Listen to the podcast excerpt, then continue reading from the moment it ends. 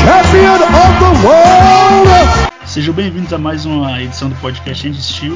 Estamos aqui eu e o Alex para falar do Fight Night Qatar vs Zig. Né? E por que tá só eu e o Alex? Porque como todo mundo já, tá, já sabe, eu tô cansado de falar, o Lucas só gravou prévia de UFC numerado e resenha de UFC numerado, então. E aí, Alex, pronto para gravar o, a resenha do podcast do Forte do Fight Night Qatar vs Zig? A gente está pronto para falar sobre esse grande evento aí, né? As brincadeiras à parte, cara, eu espero que seja um daqueles eventos que a gente não aguarda, não espera muita coisa, mas que saem boas lutas, tomara que saiam umas pancadarias aí. Cara, e tem uma, pelo menos umas duas ou três lutas aí bem interessantes aí pra gente assistir, pelo menos. Ah, sim. E eu, às vezes eu uso o Fight Night assim que não tem nome chamativo, mas é quase sempre quando é assim nessa situação, tem lutas bastante divertidas e empolgantes, né? E vamos a ele então.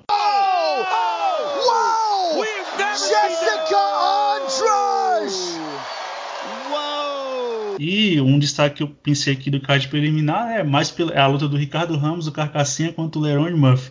Mais pela história de vida do Lerone Murphy, né, que é um cara que ele é inglês e cresceu em Liverpool e ele falou que na juventude dele em entrevista que fez parte de algumas gangues, algumas coisas, até que um dia ele estava próximo a uma loja de conveniência e, e ele falou que deram dois tiros no rosto dele e o cidadão afirmou que que cuspiu as balas, né? Ainda então, o cara um caça grossa, um casca grossa de verdade, né? Daquela linha do Ivanov. O Ivanov levou uma facada no coração, para quem não sabe, né?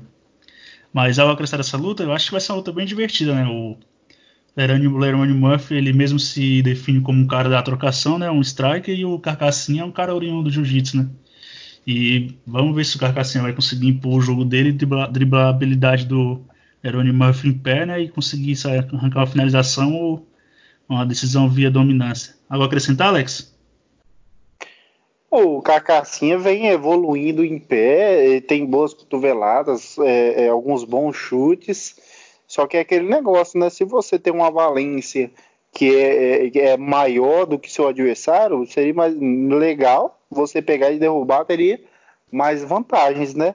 O Carcassinha não pode querer dar uma de aqueles jiu-jiteiros que se acham trocadores e, e se perder, né?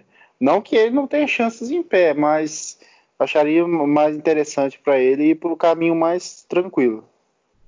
Assim, no, só passando por cima aqui, no card preliminar também a gente vai ter a luta do Jack Shore contra o Aaron Phillips, a Diana Bel, Del Belbitas versus a Liana Joshua, o Jared Gordon e o Chris Fishgold, o Madessas Bucascas versus o, André, o Andreas Michael, Michaelides. Esses nomes estão uma maravilha, só sopa de letrinha. Aí, como eu falei, o Ricardo Ramos, o Carcassinha versus Leone Murphy, o John Phillips e o Shimakiev, Shimaev de. Agora vamos pro card principal, Alex. É.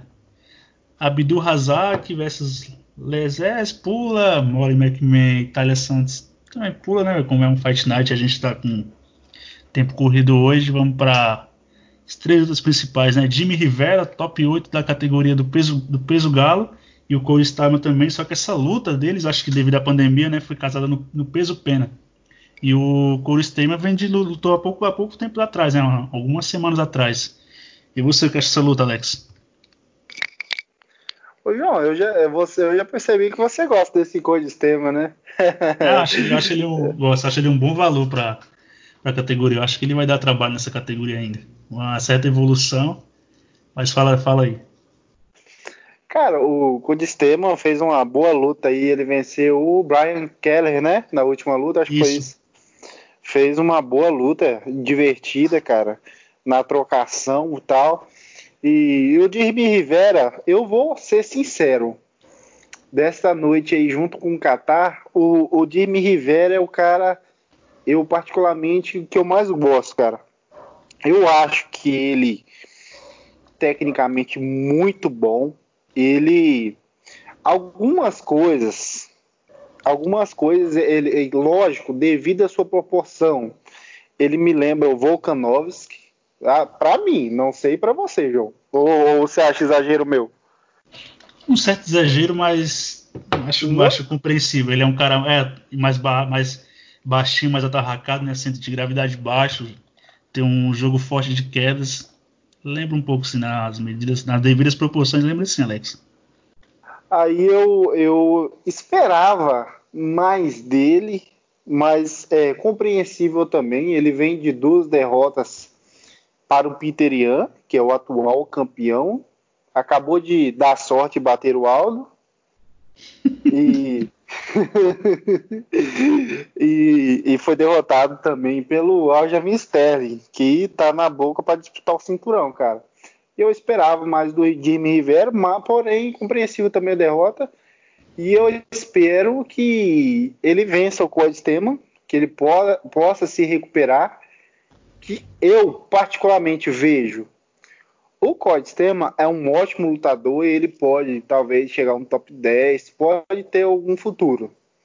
Porém, o Jimmy Rivera eu vejo particularmente melhor tecnicamente em pé, é, é um cara mais pragmático. Aquela luta contra o Peter o Jimmy Rivera estava muito bem. A questão com o Peter também tem uma mão muito pesada. Nos finais do round estava dando knockdown no Rivera, cara. Muito, eu não sei se foi nos três rounds ou nos dois rounds, foi alguma coisa assim.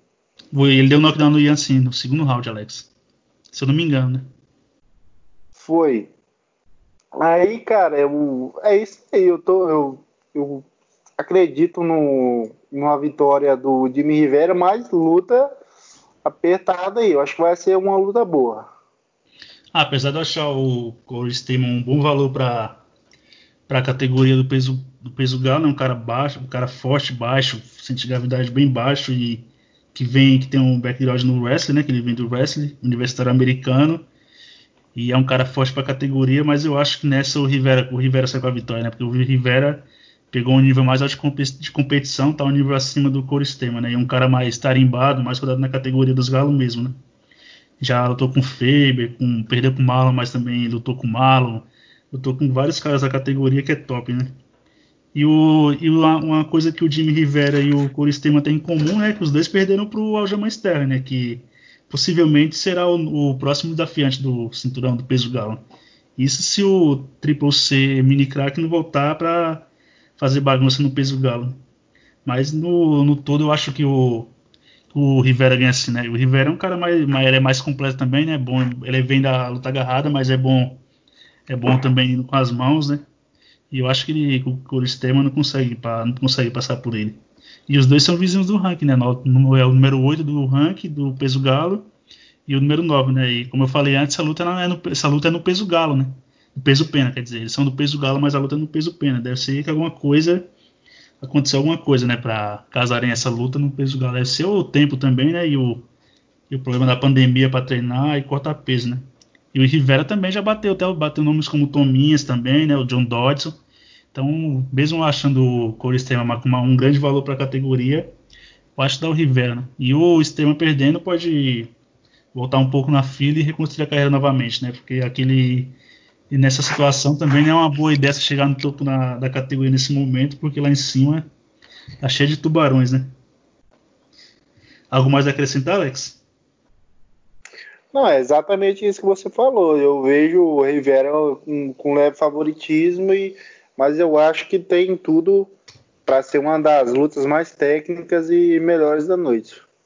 E na próxima luta, Tim Elliott e Ryan Benoit, né? O Tim Elliott que ele é meio que nem o Justin Gate falou que era antes, que não entra para ganhar, entra para se divertir. E essa é a impressão que eu tenho toda vez que o Tim Elliott está do octógono, né? Porque eu acho que a coisa que ele está menos compromissado é com a vitória, né? Parece que ele está lá para se divertir, dar cambalhota, tentar guilhotina, golpe rodado e nada mais do que isso, né? E o Ryan Benoit, é um cara jovem, né? Tá chegando agora na categoria no peso mosca e vamos ver se ele vai conseguir passar pelo Elliott, né? Elliott, às, vezes a gente acha que ele vai ganhar até com uma certa facilidade, no fim ele acaba perdendo, né? E o Ryan Benoit, que é um strike, vem da trocação, né? Tem, tem oito nocautes na carreira e na última perdeu pro, pro Haley Alateng. E vamos ver se dessa vez o Elliott não dá aquela paçocada e não acaba perdendo, né? E você, algo quer dessa luta, Alex? Cara, o, o Tim Elliott é aquele jeito estranhão dele, louco. Ele ficou famoso contra o Demetrius Johnson, fez até uma luta razoavelmente boa. Deu um, um, um pequeno trabalho ali pro, pro DJ. Ficou famoso ali, né? E agora ele tá vindo numa sequência horrível. E, se não me engano, são três derrotas seguidas. Vai, vai pegar o, o Ryan Benoit. Isso mesmo, Alex. Três derrotas seguidas. Pois é, cara. E sim, tá, tá precisando. Eu não entendo por que essa luta tá na frente de Jimmy Rivera e Cody Staman, coisas de UFC. Também não, né? Mas... Espero que na hora eles mudem essa, essa ordem. E, o, é. e, essa luta aqui é pro. O, o Tim Ellis, que é mais versado na luta agarrada e tem um jiu-jitsu bom, né? Apesar de ter sido finalizado na última luta, ele foi mais finalizado pelo cansaço, porque ele estava bem no primeiro round, né? Até certa parte da luta até bateu o cansaço nele.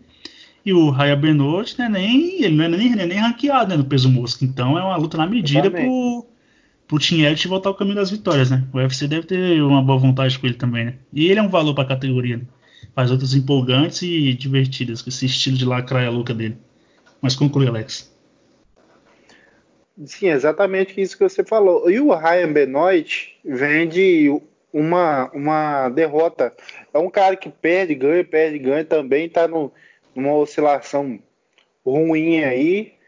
Cara, e é uma boa luta para ele se aparecer por, por, mais ainda pro peso mosca, né? Que o que o Tim Elliott é um, um, cara conhecido, um cara conhecido. Ah, sim, ele é conhecido, da, né? Da contra o DJ, né? É uma ótima luta pro Ryan Benoit aí se, se sair, uma luta de recuperação pro Tim Elliott. Isso. Cara, esse Ryan Benoit, ele tem uma mão pesada pra categoria, cara. Ele tem alguns nocautes, um, ele tem nocaute com chute alto, tem algumas boas joelhadas, gosta de, de colocar pressão na, na trocação. É um cara divertido. Eu acho assim, o ideal é, mesmo. É a trocação, né? Tem mais nocaute, tem bastante nocaute na carreira dele.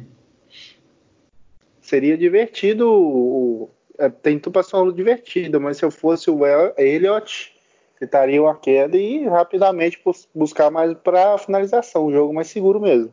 Ah, sim, também, Alex, que aí é importante ser com a vitória, né? Não é provar quem é mais macho ou não, né?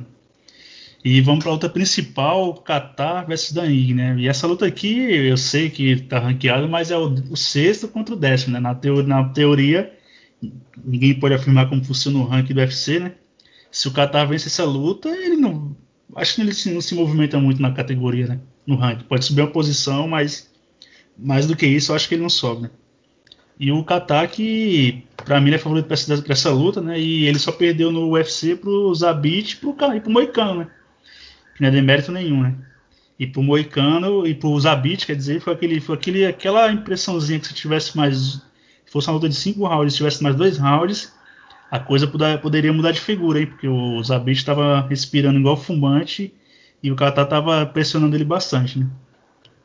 E o Dan Ig, né, que na última ganhou aquela do Edson Barbosa apertadíssima e eu vi vitória do Edson Barbosa. E uma constante na carreira do Dan Ig também, né, é, é levar knockdown, né? E ele tem um apelido bem curioso, o apelido é 50 mil, 50k. Bela de um apelido, né? Com esse apelido até que merece perder.